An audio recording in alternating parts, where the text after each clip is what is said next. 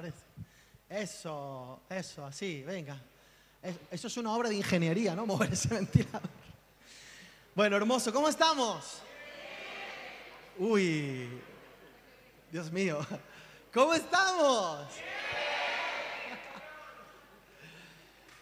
¿Sabes que me he dado cuenta en la vida que hay diferentes circunstancias y situaciones que lo importante no son las circunstancias o las situaciones, sino cómo te relacionas con ellas? Por ejemplo, hay gente que hoy tiene la capacidad de, re- de- de relacionarse con el calor así. Ay, qué calor que hace. Ay. Y hay otros que se relacionan como diciendo, bueno, hay que verlo por el lado bueno. Hoy estoy perdiendo peso.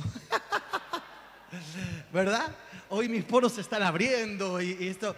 Hay gente que paga por un spa, por exfoliaciones. Hay gente que paga, ¿verdad?, por llegar a una sauna. Hermano, aquí es gratis. Dale, dale gracias al Señor, ¿no? Aleluya. Así que la actitud es muy importante y la actitud es clave. Y la actitud es clave en la vida para encontrarse en diferentes situaciones. Y en muchas ocasiones las situaciones son adversas, diferentes y muchas veces ni siquiera las vamos a entender. ¿Alguno de los que estáis en este lugar alguna vez os habéis encontrado entre las cuerdas? Si es así, levanta las manos. Y parecía, ¿verdad?, que venía la situación, no importa cómo se llame, ¿verdad? Algunos lo llaman problema económico, otros lo llaman problema sentimental, otros lo llaman suegra, bueno, no importa cómo lo llames. Y venía el problema y cuando viene el problema y ya, y tú contra las cuerdas, ¡ah! Y ahí es donde definitivamente yo quiero decirte algo, hay victoria en el nombre de Cristo Jesús. ¿Sabes cuál es la clave? La clave es aprender a diferenciar y entender cuáles son los enemigos con los que tengo que pelear porque no son los mismos enemigos. Y la palabra de Dios nos enseña en este tiempo que hay tres enemigos con los que nosotros vamos a tener que pelear y necesitamos relacionarnos de manera poderosa con esos enemigos. Porque si no te relacionas de manera efectiva y poderosa, entonces vas a poder dejarte vencer de ellos. Lo importante de esto es entender que tú tienes que tener una mentalidad ganadora, tienes que tener una mentalidad de victoria, pero no por tus propios medios, sino por aquel que murió en la cruz y nos dio la victoria en el nombre de Cristo. ¿Cuánto le dan un aplauso fuerte a Cristo por la victoria que nos dio? Más fuerte ese aplauso a Jesús. ¿Cuántos creen que Cristo nos dio la victoria? No, vamos de nuevo. ¿Cuántos creen que Cristo nos dio la victoria? Dios nos dio la victoria. Y hoy vamos a presenciar en ese cuadrilátero, damas y caballeros, señoras y señores, vamos a presenciar una pelea en este día y, vamos a presenciar la pelea que tú tienes todos los días. Así que prepárate bien porque queremos presentar con todos ustedes al pugilista que ha perdido muchas batallas pero se ha levantado. Él es el ser. Ponte de pie, ponte de pie y recibe, ponte de pie, ponte de pie, recibamos al ser humano. ¡Uh! Vamos, vamos, vamos arriba. ¡Uh!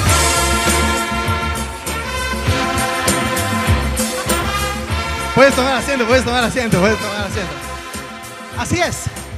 Yo sé que algunos ven a esta persona, dicen, ah, se llamará Cristina, se llamará Seila.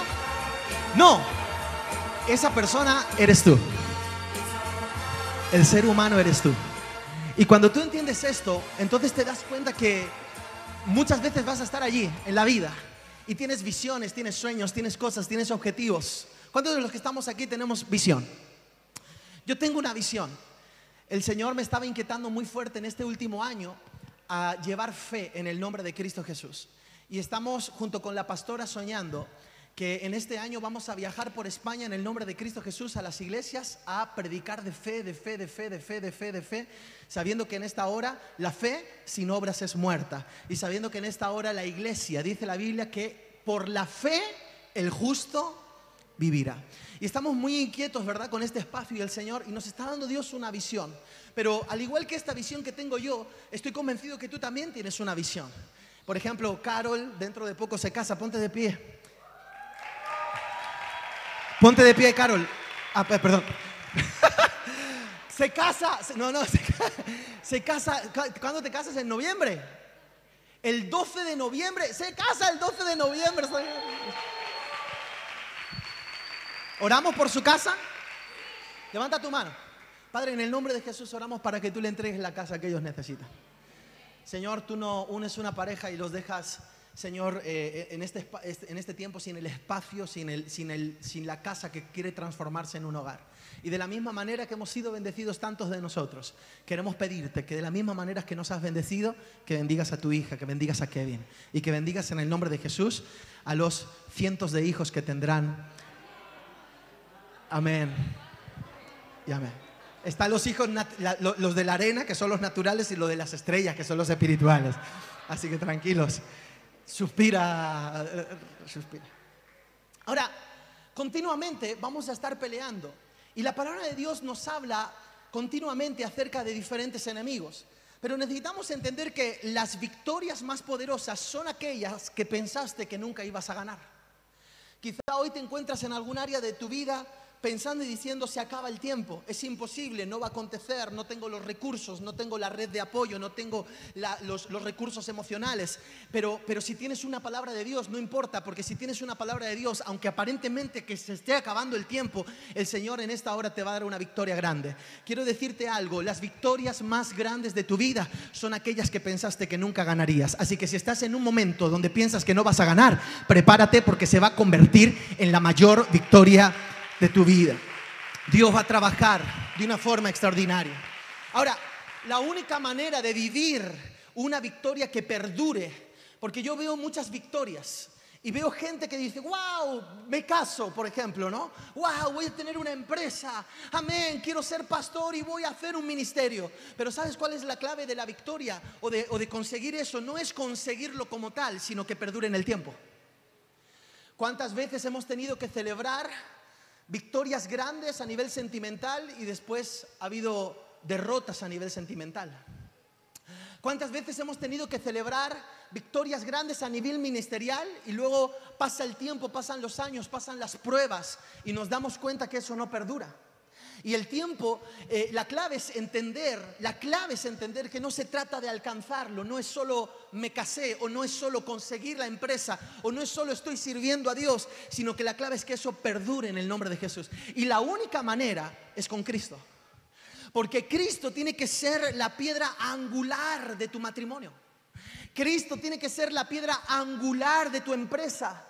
Cristo tiene que ser la piedra angular de cualquier cosa que tú hagas en la vida. Si Cristo es la piedra angular, entonces todo va a funcionar. Pero si Cristo no es la piedra angular, no va a funcionar.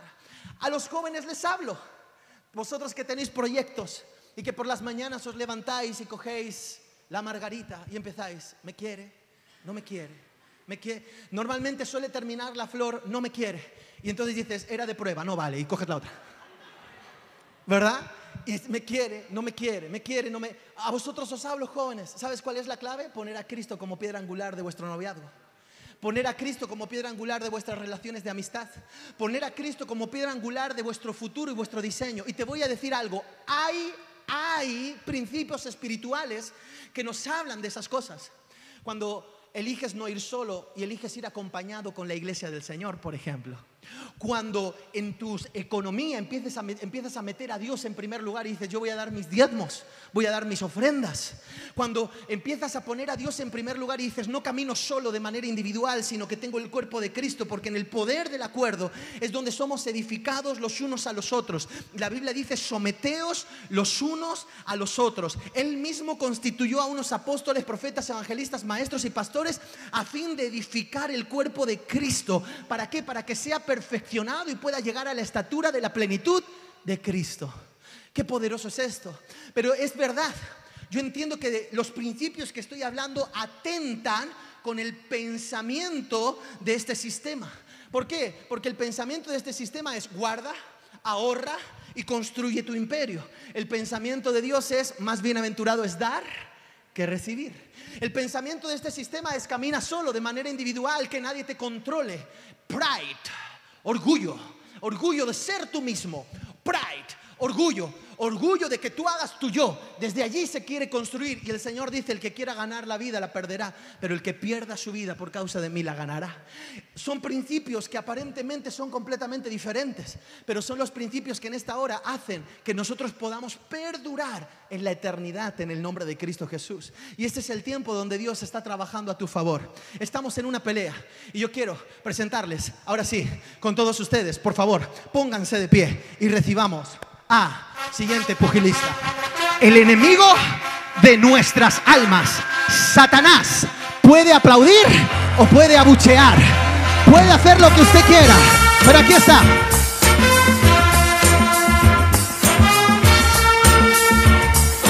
Ahí está el diablo.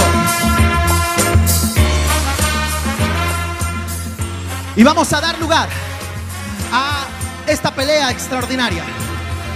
Las reglas del juego tienen que ser buenas.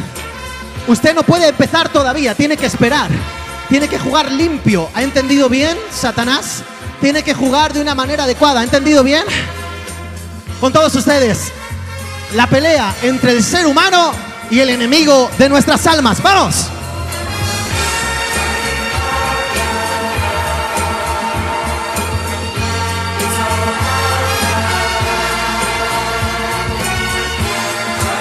¡Oh, no! ¡Uno! ¡No! ¡Colosenses 2.14!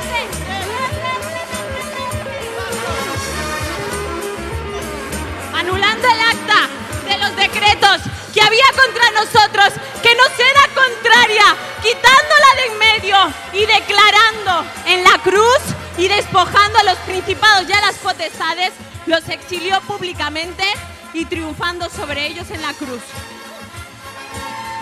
¡Vamos! ¡Vamos! ¡Vamos! ¡Vamos! Uno, dos, tres, cuatro, cinco, seis, siete, ocho, nueve, diez. ¡Victoria!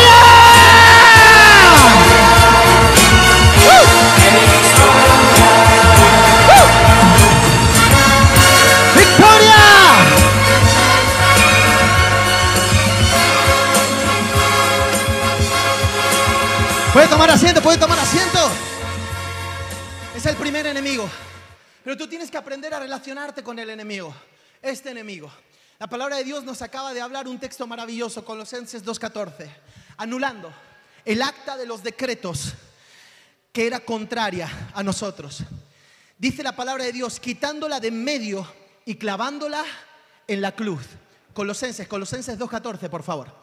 Y dice, y despojando a los principales y a las potestades y exhibiéndolas públicamente, triunfó sobre ellas en la cruz del Calvario. El enemigo, el diablo, es un enemigo vencido. Quiero que levantes tu mano arriba y diga conmigo, Jesús, quiero que lo grites fuerte, Jesús venció al diablo en la cruz del Calvario. Ponme el texto, por favor, ponme el texto, el texto, deja el texto allí. Ahora, qué poderoso es el texto cuando tú entiendes que Jesús venció al diablo en la cruz del Calvario. Pero esa victoria traía una victoria sobre tu vida. Porque la victoria sobre el diablo también se llevaba con esa victoria el acta de los decretos. O sea, cada uno de tus pecados estaba apuntado en un, acta. Y, ese, y eso es cada uno de tus pecados. Sí, cuando le mentiste. Sí, cuando hablaste mal. Sí, cuando tenías orgullo y decías, esto en mi barrio es pelea, quiero venganza. Y entonces cuando tenías cada uno de tus pecados y tus cosas estaba en un acta. Y dice la palabra de Dios que cuando Jesucristo venció al diablo, cada uno de tus pecados, no solo los pasados, sino los presentes y los futuros, fueron clavados en la cruz del Calvario en el nombre de Cristo Jesús. En Cristo Jesús tenemos perdón, tenemos vida y en Cristo Jesús tenemos redención. Ah, yo aplaudiría todavía más fuerte.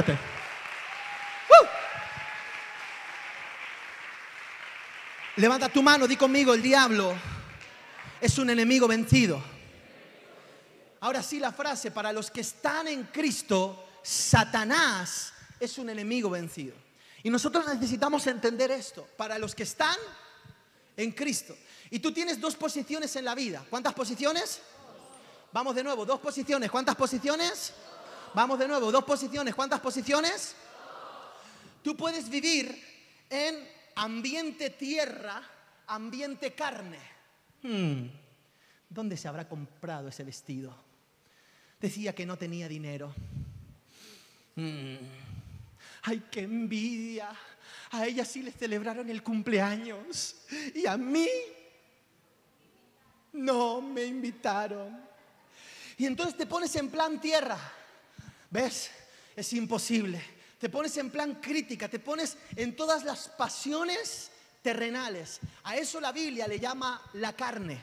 A eso la Biblia le llama el viejo hombre. A eso la palabra de Dios habla acerca de las pasiones desordenadas. ¿Verdad? Y entonces de repente hay hombres que ven a una mujer y no necesitan tener sexo porque la desnudan en su alma. Hay mujeres que de repente están guardando rencor y odio y no saben perdonar. Hay seres humanos que en esta hora, en vez de dar rienda suelta a las pasiones de Dios, al amor de Dios, al perdón de Dios, empiezan a entrar en la codicia, en el orgullo, en la mentira, en la avaricia. Eso se llama nivel carne. Y quiero decirte algo, el diablo está, el diablo está como león rugiente buscando a quien devorar, porque los que están en este nivel son presa fácil para el diablo.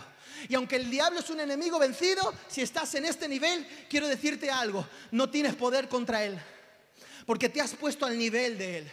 Sin embargo, cuando tú te atreves a entrar en otro nivel, es el nivel del espíritu. Ahora, para poder llegar a este nivel, lo que tienes que hacer es morir, es negarte. Y cuando estás en este nivel, que es el nivel del espíritu, ¿sabes qué dice la Biblia? La Biblia dice que el diablo está bajo nuestros pies.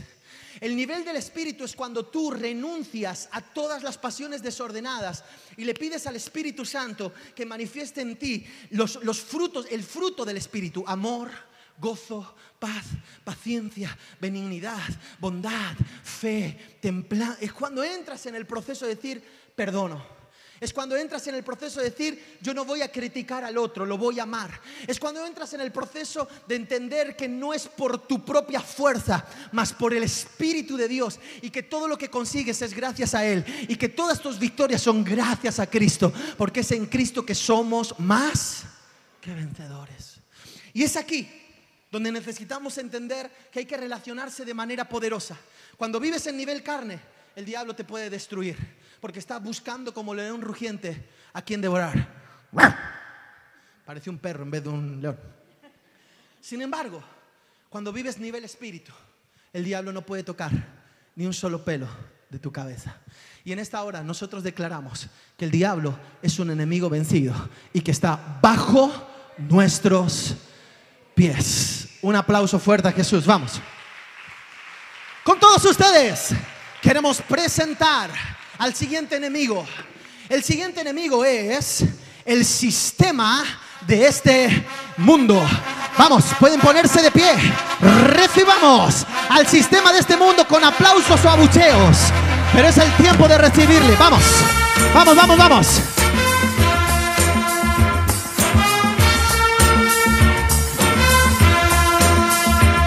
Las reglas del juego. Las reglas del juego son que en esta hora este sistema, esta mentalidad no puede entrar en tu mente. Si pierdes, has fundido. Si ganas, has vencido. Que empiece el boxeo.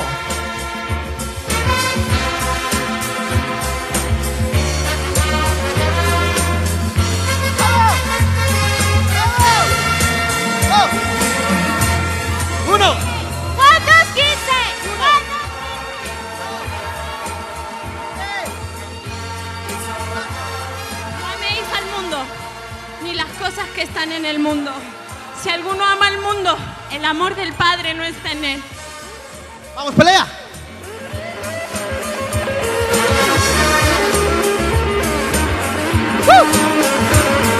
Vamos, vamos, cuenta conmigo.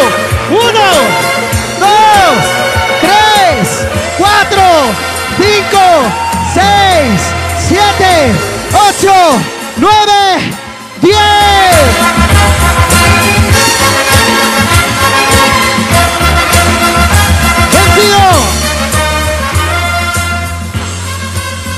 Vencido el sistema del mundo. Vaya paliza que te han pegado, gracias a Dios. Te han dejado cao.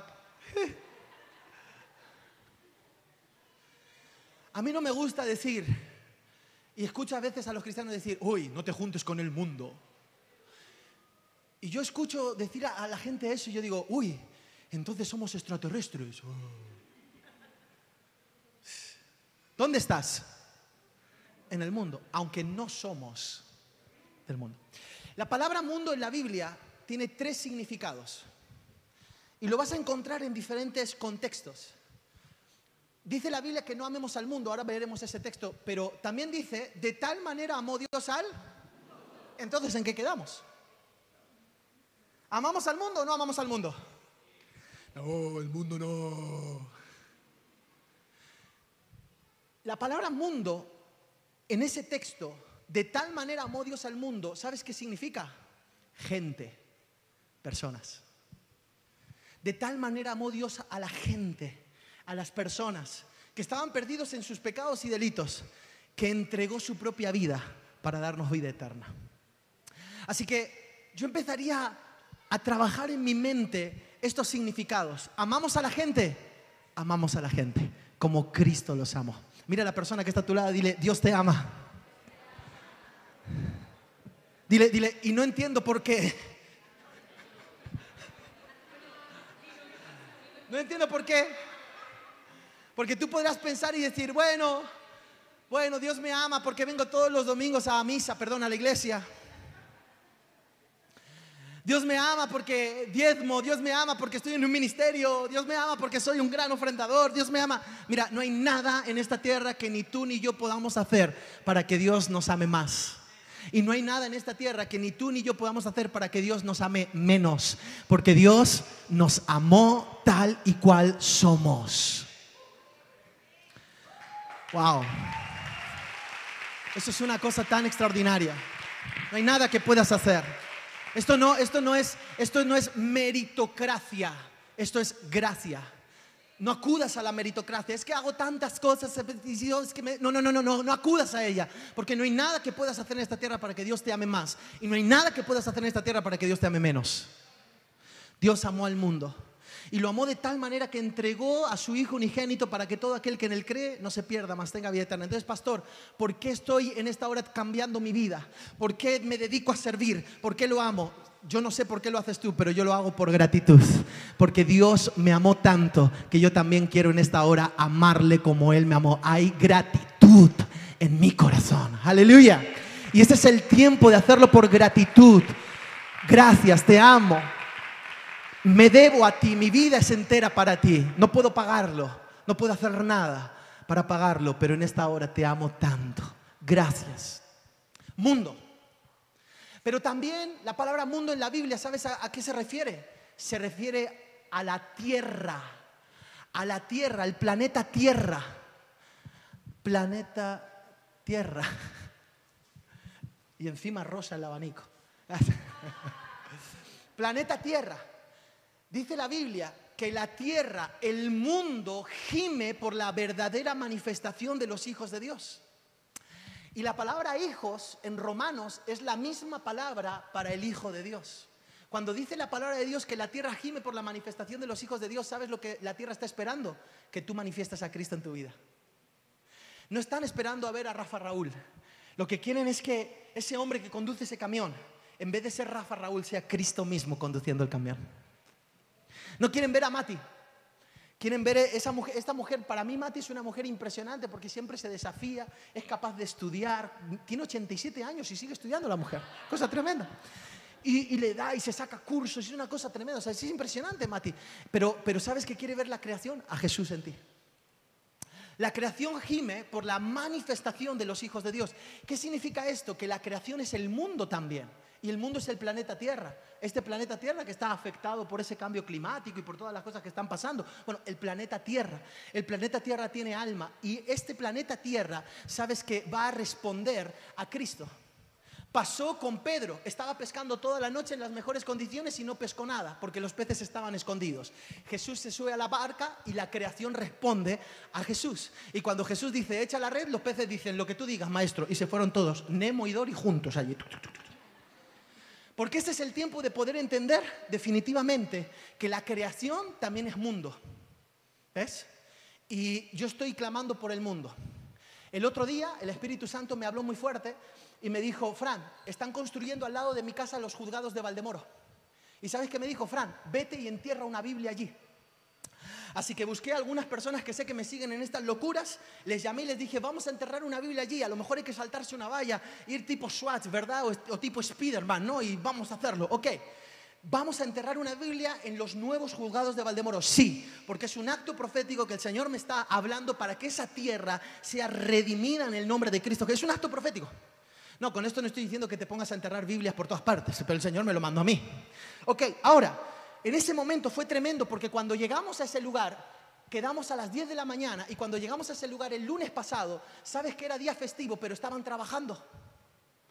Y yo, estos sinvergüenzas que no le dan ni siquiera un día libre a esta gente. Y ahora, ¿cómo entierro yo la Biblia? Y el Señor me habla y me dice, mira qué poderoso es esto. Me dice, sinvergüenza, te pedí que enterraras una Biblia, pero no que te saltaras una valla rompiendo las leyes. Y yo, es verdad, si me llego a saltar la valla, yo estoy entrando en una propiedad privada. Así que no hubiera tenido ningún derecho esa Biblia que hubiera enterrado. Así que en ese momento, cuando llegamos a las 10 de la mañana y había trabajadores, justo en el, en el momento del bocata, sale el de la excavadora y entonces en ese momento que era el, el, que movía el cotarro allí, el jefe de todos los obreros, me acerco y le digo, mira, somos cristianos, amamos Valdemoro y aquí se están eh, eh, construyendo los juzgados de Valdemoro. Quiero pedirte un favor, ¿me enterrarás una Biblia allí? Y me dice, sí, claro, no hay problema. Me coge la Biblia y dice, yo lo, la entierro. Fue impresionante. ¿Por qué? Porque ahora entramos de manera legal. No fue de manera ilegal. Y enterramos una Biblia. Hay que redimir.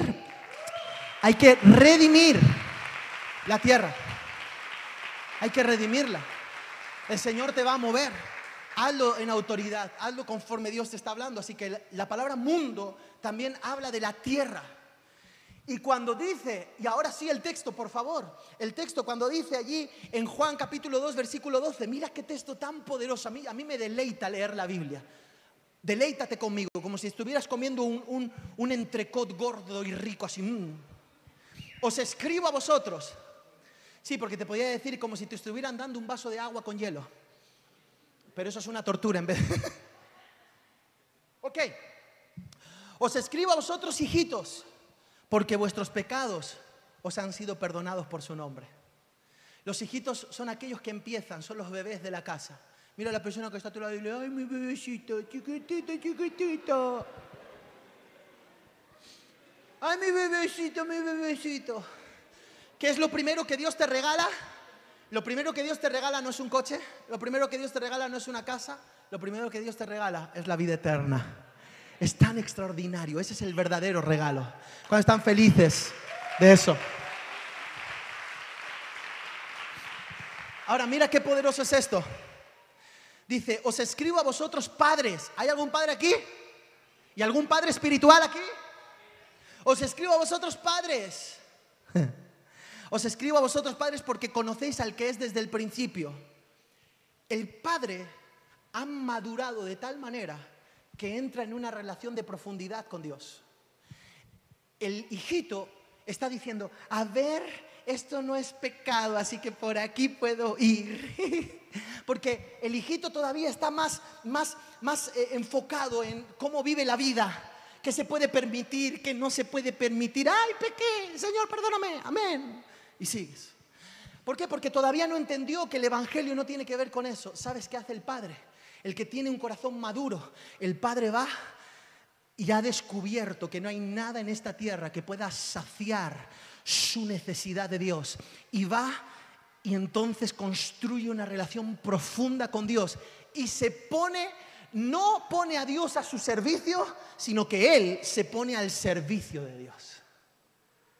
Os escribo a vosotros padres porque conocéis al que es desde el principio. Hay intimidad. Esa madurez de ser padre habla de la intimidad, de la relación que fue construida. Y dice, os escribo a vosotros, jóvenes, porque habéis vencido al...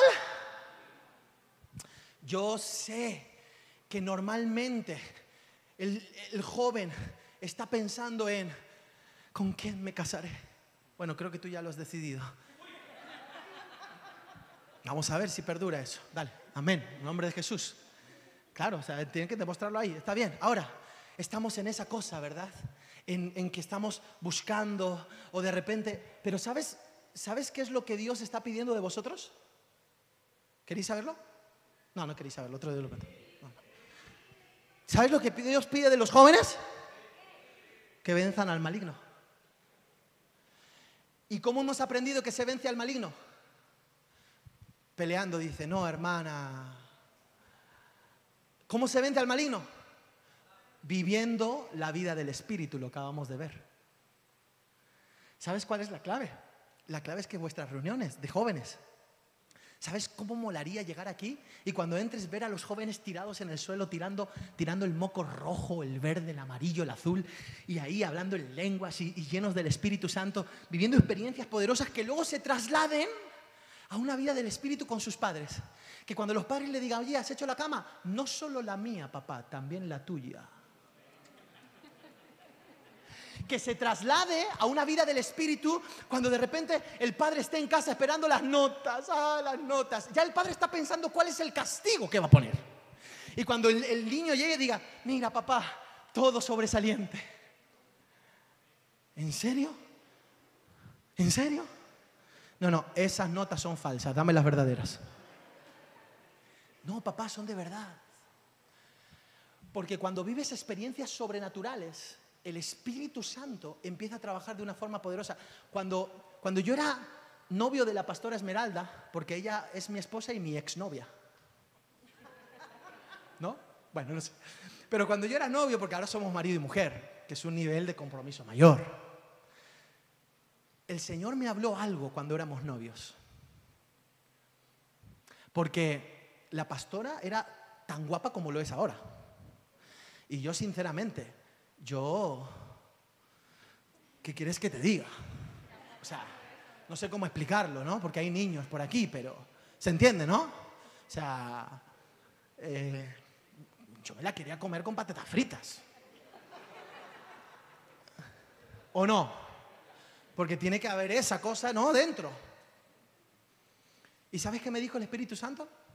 Ah, no quieres saberlo.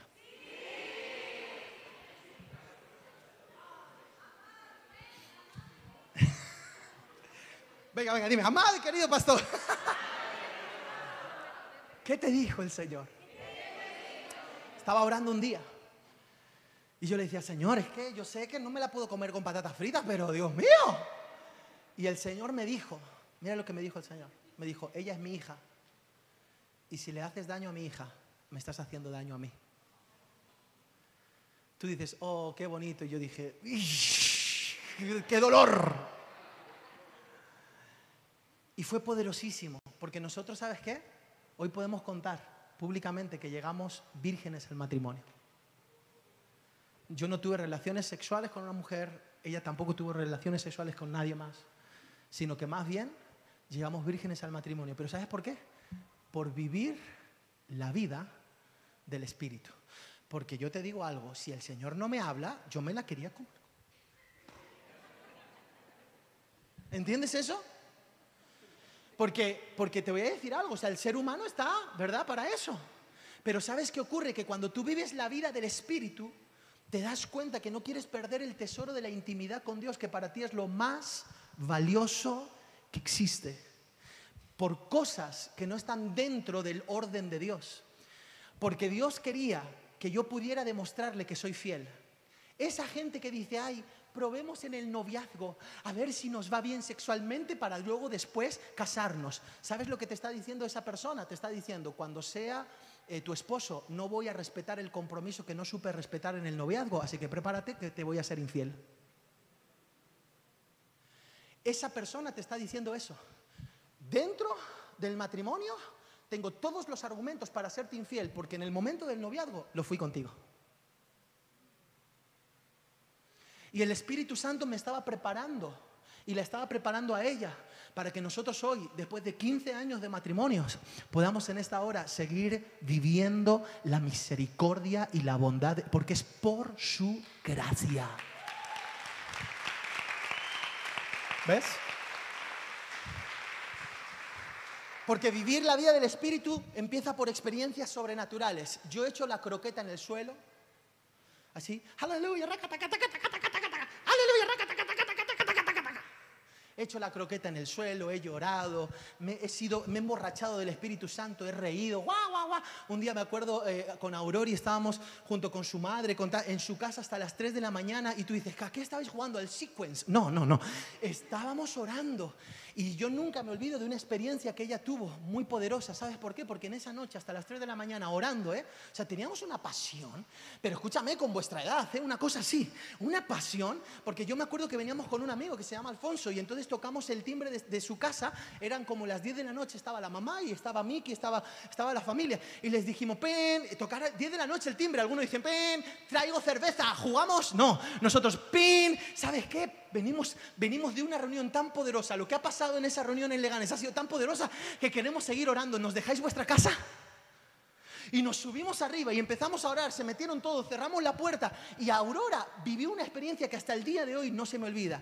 Ella probó un dulce del cielo que hasta ese momento todavía tenía el sabor de lo que había probado a nivel espiritual. Era como miel, decía, explicaba una, una, una, una, situación tan poderosa que había vivido, una cosa que hasta el día de hoy se me quedó grabada. Yo dije, Señor, tienes favoritos, porque a mí nunca me diste de comer. ¿Ves el punto? Pero todo eso, ¿sabes en qué redundaba? ¿Sabes qué producía? Producía respeto, producía pasión, producía que nosotros habíamos- íbamos a un campamento que se llamaba Castellón todos los años, durante siete años o no sé cuántos años seguidos, todos los años. Y ¿sabes qué? El campamento, ¿sabes qué era? Era por la mañana playa y por la noche concierto. Con Ulises, que vino de rescate también, que falleció ayer, y estamos agradecidos de gente como él que se entregó, que entregó su vida. Fue impresionante, ¿no? Y así, pero ¿sabes qué? Nosotros llegábamos y decíamos, uy, a este campamento le falta algo. Por la mañana playa, por la noche concierto, por la, por la mañana playa y, y- y plenarias. Y por la noche concierto, pero a este, a este campamento le falta algo. ¿Y sabes qué hicimos? Un movimiento evangelístico en el campamento. No lo organizábamos nosotros, pero cogimos a toda la gente y ¿sabes hasta cuántas personas salíamos a la calle a evangelizar? Hasta 200 y 300 personas por la calle de Castellón. ¿Te imaginas? 200, 300 personas como una manifestación. Íbamos evangelizando por las calles y hablando y diciendo, hoy la gente dice que Dios es aburrido, pero escucha atentamente, esto que te digo, Dios no es aburrido, tampoco un deprimido, todo lo contrario, Dios es divertido. Yeah. Y hacíamos, y hacíamos cosas de esas que tú dices, son absurdas, sí, pero ganábamos almas. Y cada año generamos ese espacio, porque las experiencias sobrenaturales, ¿sabes qué hacían? Nos impulsaban después a vivir una vida de Dios de verdad. Teníamos muchos defectos, muchos errores, hemos cometido muchos pecados, pero nos hemos vuelto a levantar de todos ellos. Jóvenes, lo que Dios quiere es que venzáis al maligno. ¿Cómo? Viviendo la vida del Espíritu. Jóvenes, ¿qué es lo que Dios quiere? Uy, Dios mío, se me, se me, se me durmieron. Despiértalos, Señor. Un poquito de agua. Esta está fría. Ya está. Un poquito de agua. ¿Alguien quiere? ¿Quién quiere? ¿Quieren? Ok, vale. ¿Y allí alguien quiere? ¿Sí? ¿Le damos? ¿Sí? Ok, ahí va. ¿Alguien más? ¿Sí, allí? Perfecto, ahí va. ¿Alguien más? Allí atrás. Este- y son, son- son locos. Agua por allí. Todo el mundo quiere. Amén. Que Dios les bendiga. Toma, Fran. Hermano, estoy haciendo contigo lo que querría que hagan conmigo.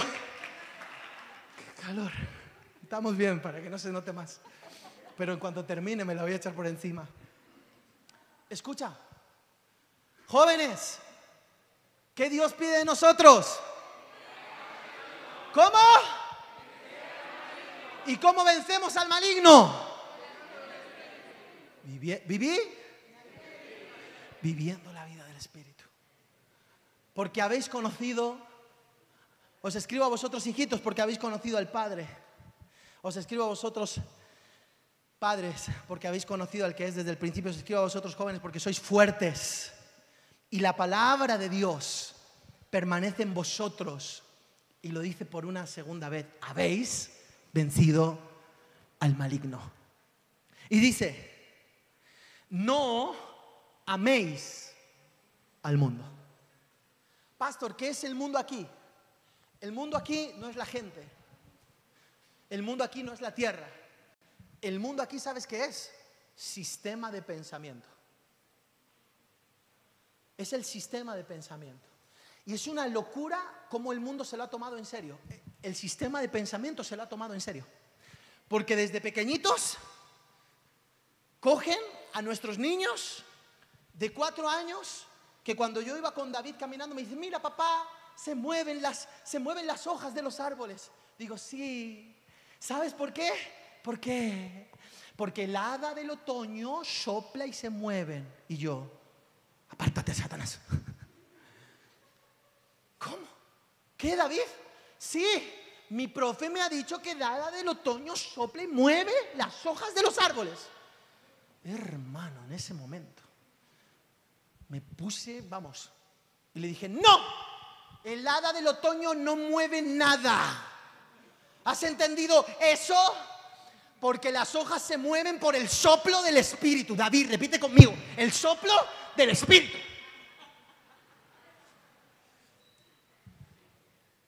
¿Se lo expliqué?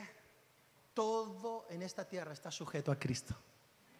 Y no hay nada que se mueva, no hay nada que se mueva en esta tierra si no es por Cristo. Y todo lo que ocurre en esta hora es gracias a su amor y a su misericordia en nuestras vidas. ¿Entiendes eso? Desde pequeño.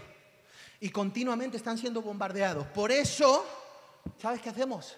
Nosotros continuamente estamos diciendo, estamos hablándole a nuestros hijos, wow, papá, que estoy muy feliz por la comida que hemos comido, gracias a Dios.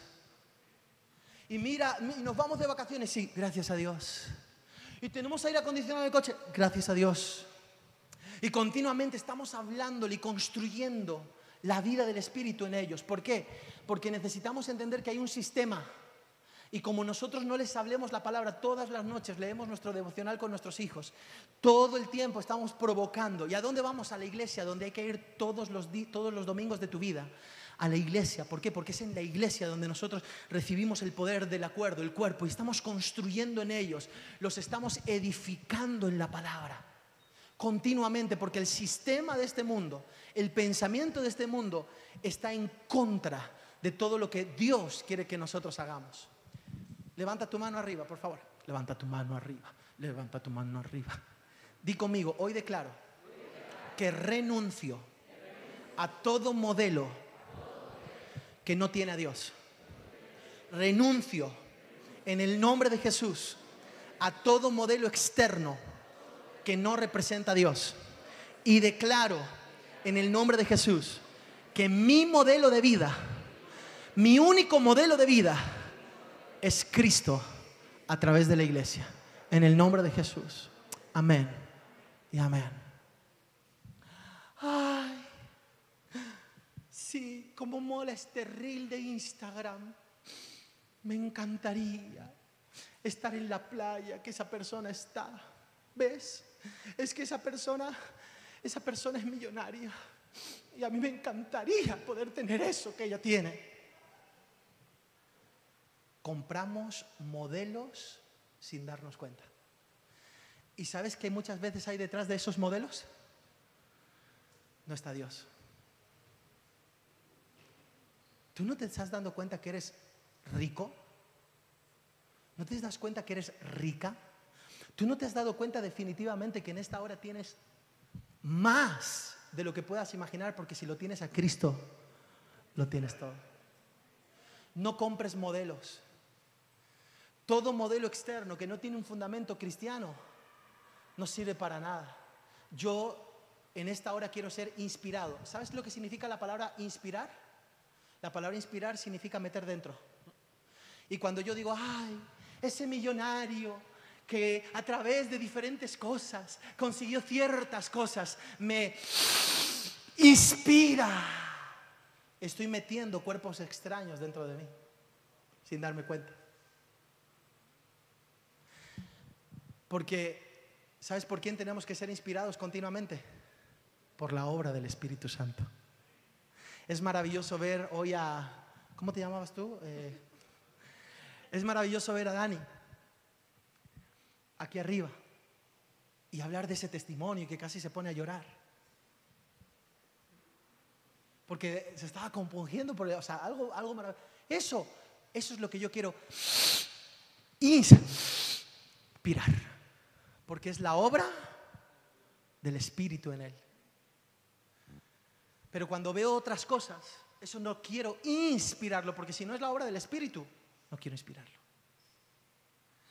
Este es el tiempo de entender que hay un sistema y que no te puedes comer toda la carne. Daniel decidió no contaminarse con la comida, el sistema babilónico del rey. Y este es el tiempo donde nosotros necesitamos entender que hemos sido diseñados para vencer al mundo. No améis al mundo. Vuelve a poner ese versículo. No améis al mundo, ni las cosas que están en el mundo. Si alguno ama al mundo, el amor del Padre no está en él. Porque no se puede servir a dos señores. Yo decido en esta hora renunciar a todo modelo que no tiene a Dios. Y declaro en el nombre de Jesús que el único modelo que me inspira es el modelo de la obra del Espíritu Santo. En el nombre de Jesús. ¿Hay alguien aquí que lo cree con nosotros? Señoras y señores, el último pugilista de la noche. Pónganse de pie para recibir al, al ego, al ego del ser humano. Pueden abuchearlo o aplaudirlo. ¡Vamos, vamos!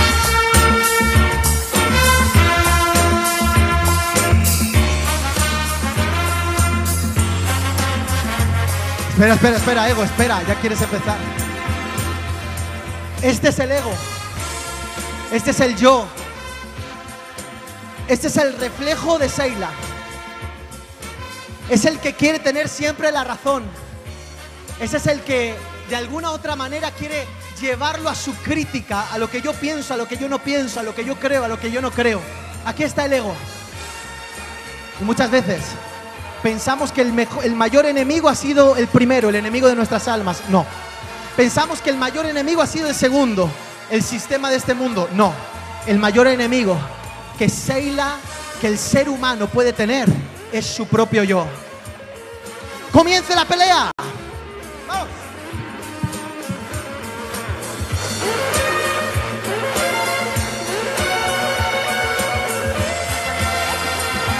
Vamos, vamos. Ah. Colosenses 5:17. Colosenses 5:17. De modo que si alguna está en Cristo, nueva criatura es. Las cosas viejas pasaron y aquí todas son hechas nuevas. Vamos a por él. Vamos a por el ego. Vamos. Vamos. Cuenta conmigo. Uno, dos, tres, cuatro, cinco, seis, siete, ocho, nueve, diez. Victoria. Victoria. Ponte de pie.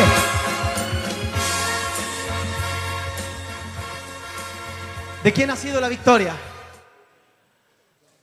De Cristo. Porque sabes qué, Seila, vente para acá. Si quieres ya venir al teclado, Miki, o, o perdón, Josu, vente. No te, no te recordaba que estabas ahí. Dale. Que por cierto, contaste la semana pasada el testimonio y ya estás tocando. El ministerio de alabanza entero, pasad ya, por favor. Seila, no te vayas, ven aquí. Entrenadora, no te vayas, ven aquí. Sube.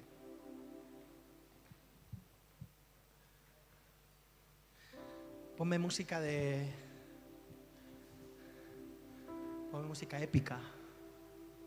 No, es broma, lo que tú quieras. ¿Sabes por qué ganó la última batalla? Porque la mayor batalla que tú vas a vivir, ¿sabes cuál va a ser? La batalla contra ti mismo, contra ti misma. Esa es la mayor batalla. ¿Sabes qué dice el apóstol Pablo Romanos capítulo 7? Romanos capítulo 7, ¿sabes qué dice?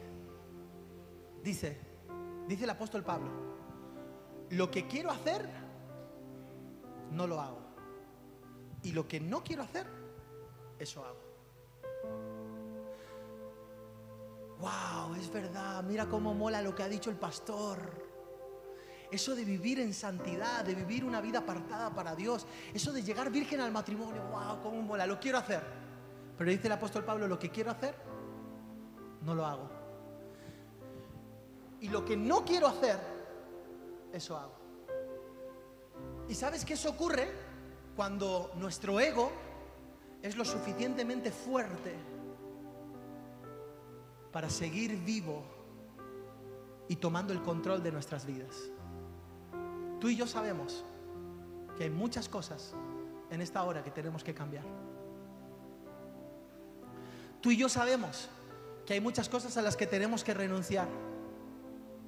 Tú y yo sabemos que hay muchas cosas dentro de nosotros que no pueden ocupar el mismo lugar de Dios, porque son justamente lo contrario a quien representa Dios. Y la victoria de aquí, la victoria de aquí ni siquiera se encontraba en la fuerza de voluntad de Seila, porque la fuerza de voluntad de Seila, ¿sabes dónde está? En el ego. Es que tuvo mucha fuerza de voluntad. Uy, cuidado porque no es por poder, no es por fuerza, más con mi espíritu. Así que la única manera de ganar esta batalla, ponme esa frase, la única manera de ganar esta batalla es perdiéndola. La única manera de ganar la batalla es perdiéndola. ¿Y sabes cómo se pierde? Colosenses 5:17. ¿Qué dice? Segunda de Corintios porque de tal manera, no, de modo, de modo que si alguno está en Cristo, nueva criatura es, las cosas viejas pasaron, he aquí todas son hechas nuevas. ¿Sabes cómo se gana esta batalla? Esta batalla se gana de rodillas. Esta batalla se gana muriendo. Esta batalla se gana renunciando. Esta batalla se gana entregándonos. Para que ahora ya no sea el ser humano, no sea mi ego, no sea yo, sino que sea Cristo en mí, esperanza de gloria. Pero cuando hablamos de renuncia y hablamos de entrega, estamos hablando en esta hora definitivamente de despojarnos, de soltar.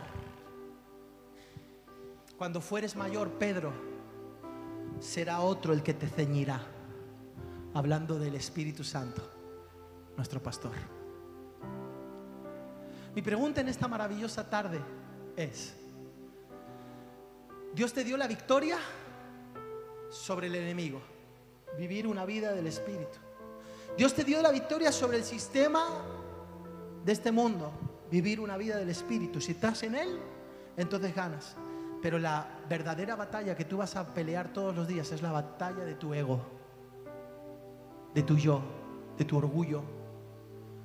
Y es allí donde mientras que las otras batallas las vas a pelear posicionado en la palabra de Dios, esta última batalla, que es la batalla más importante, la tienes que ganar rindiéndote a Él, entregándote, entregándote Cristo. ¿Qué vas a hacer? ¿Te vas a rendir? ¿O vas a querer pelear en tus propias fuerzas? La mayor batalla es la que uno pelea con uno mismo.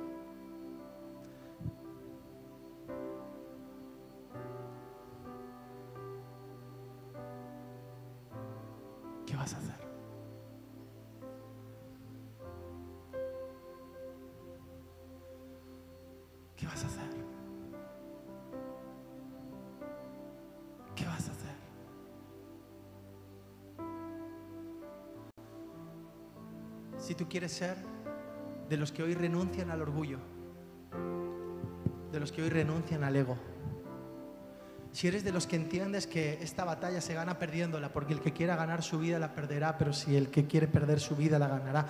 Si en esta hora eres de los que realmente dices, quiero morir. Pastor, eso ya lo hice yo hace dos semanas. No, todos los días. Toma tu cruz cada día y sígueme. ¿Qué vas a hacer?